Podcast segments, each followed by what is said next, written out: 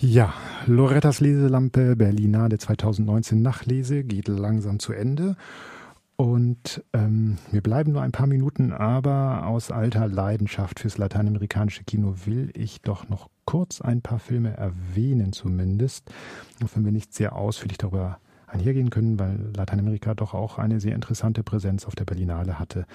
Ähm, zum einen mit einer Reihe von Filmen, die ähm, ja, semi-dokumentarisch genannt werden können, die also Spielfilme waren, aber zugleich mit Laiendarstellern, die im Wesentlichen sich selber spielten ähm, und dann eben auch in ländlichen Regionen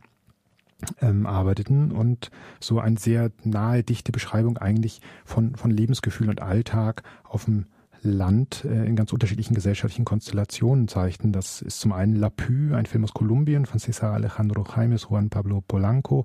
der ähm, in einer indigenen Gemeinschaft, den Wayuu, gedreht ist und wo es darum geht, um ein bestimmtes ähm, Totenritual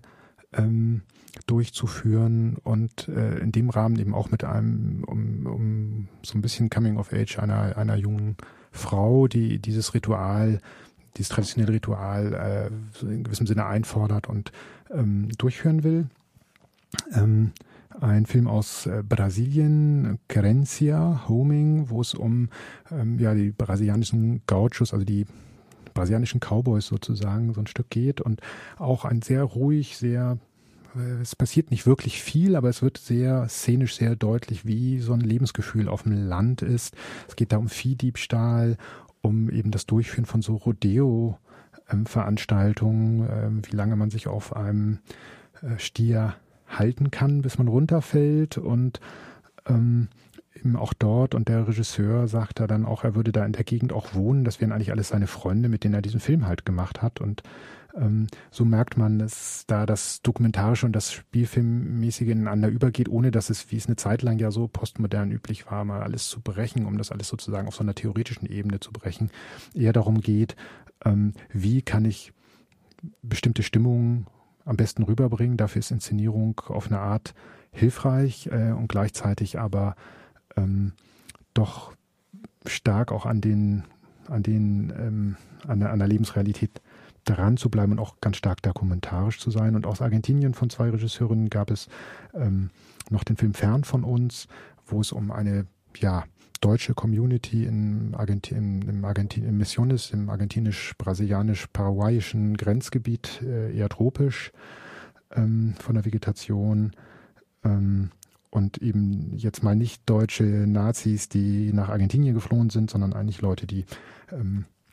in anderen Kontext ähm, dorthin gelangt sind als Bauern, ähm, dort Fuß gefasst haben und heute die Älteren noch ein sehr antiquiertes, etwas seltsames Deutsch sprechen. Ähm, also dieses Sprachengemisch da auch eine, eine Rolle spielt und ist eigentlich auch ähm, ja sehr nah an einem, an einem Alltag in so einem so einer ländlichen Region gespielt wird. Ähm, und äh, ganz schnell noch zwei Hinweise auf zwei Filme,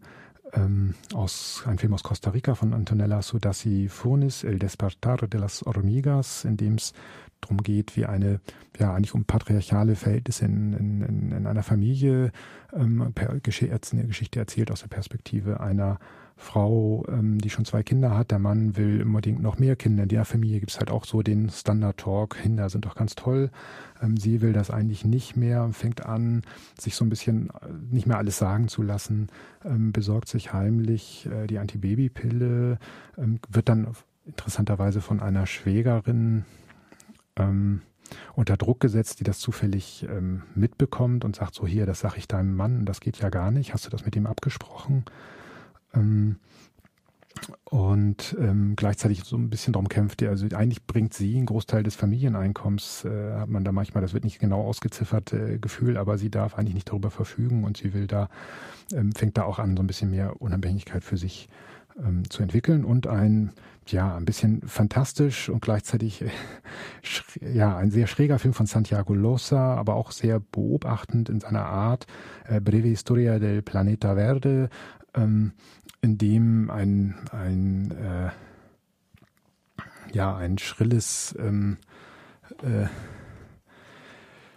Paar von, von sozusagen gesellschaftlichen ähm, Travesti, Transgender, Outlaws, ähm, die, ähm, nachdem die Großmutter der einen stirbt äh, und sich dann in dieser Geschichte feststellt, dass sie mit einer ähm, außerirdischen Wesen äh, zuletzt gelebt hat ähm, und das wieder zurückgebracht werden soll an den Ort, wo sie dies getroffen hat, damit das, ähm, weil das irgendwie krank geworden ist und in der Hoffnung, dass es dort auflebt und überlebt und vielleicht wiedergefunden wird von seinen, von, die, von, dem, von den Kompagnons dieses Wesens, reisen sie ähm, durch, durch eben auch wieder durch ein ländliches äh, Argentinien ähm, und ähm, begegnen eben genau den, also es ist letztlich ein Film, der äh, aus diesen Begegnungen heraus auch nochmal dieses, was sind gesellschaftliche Normierungen, was sind Erwartungen, ähm,